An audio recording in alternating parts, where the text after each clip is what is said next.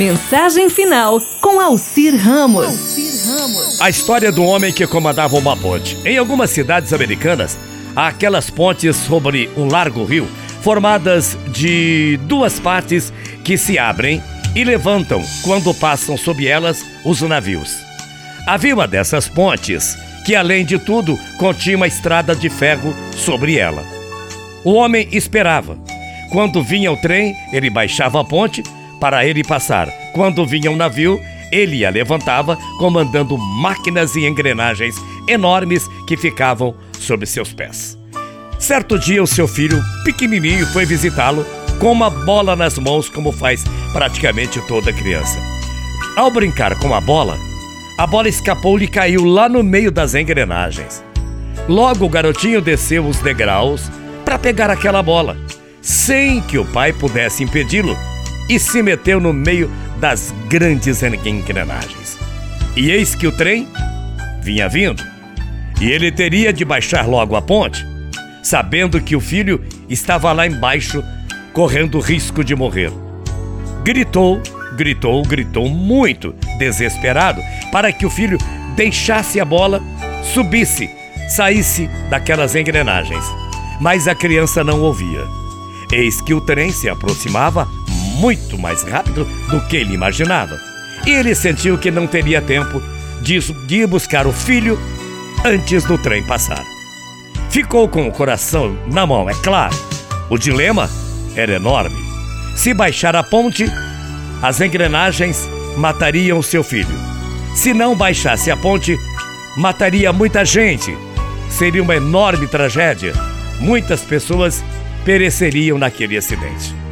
Não teve alternativa. Com o coração sangrando e os olhos cheios de lágrimas, baixou a ponte. O trem passou e as pessoas, como faziam de costume, lhe abravam lenços, lhe diziam alô, lhe davam adeus com muitos e muitos sorrisos. Gente, eu não sei se esta história é verídica, se aconteceu em algum lugar desse mundo. Mas eu espero que não, né? Agora há um detalhe. Houve um pai que baixou uma ponte. Na verdade, mais do que uma ponte. Era uma cruz para que o seu filho amado fosse nela crucificado para poder salvar outros tantos e tantos filhos que ele amava muito. Aliás, ele salvou a humanidade. Esse é o grande amor de Deus por nós. Você ainda é capaz de duvidar desse amor? Você é capaz de esquecer que um Deus existe sobre nós, que Ele nos guia em nossas vidas? Deus amou a tal ponto esse mundo que enviou seu Filho amado para que toda pessoa que nele crê não pereça, mas tenha a vida eterna.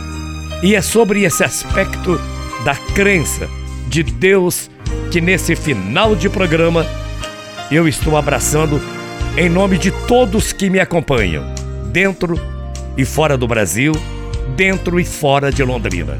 Afinal de contas, a nossa linda, amada e querida Londrina completa hoje 86 anos. A segunda maior cidade do Paraná a joia do norte pioneiro, a joia do norte do Paraná, foi fundada no ano de 1934, fruto do projeto de colonização da Companhia de Terras do Norte do Paraná.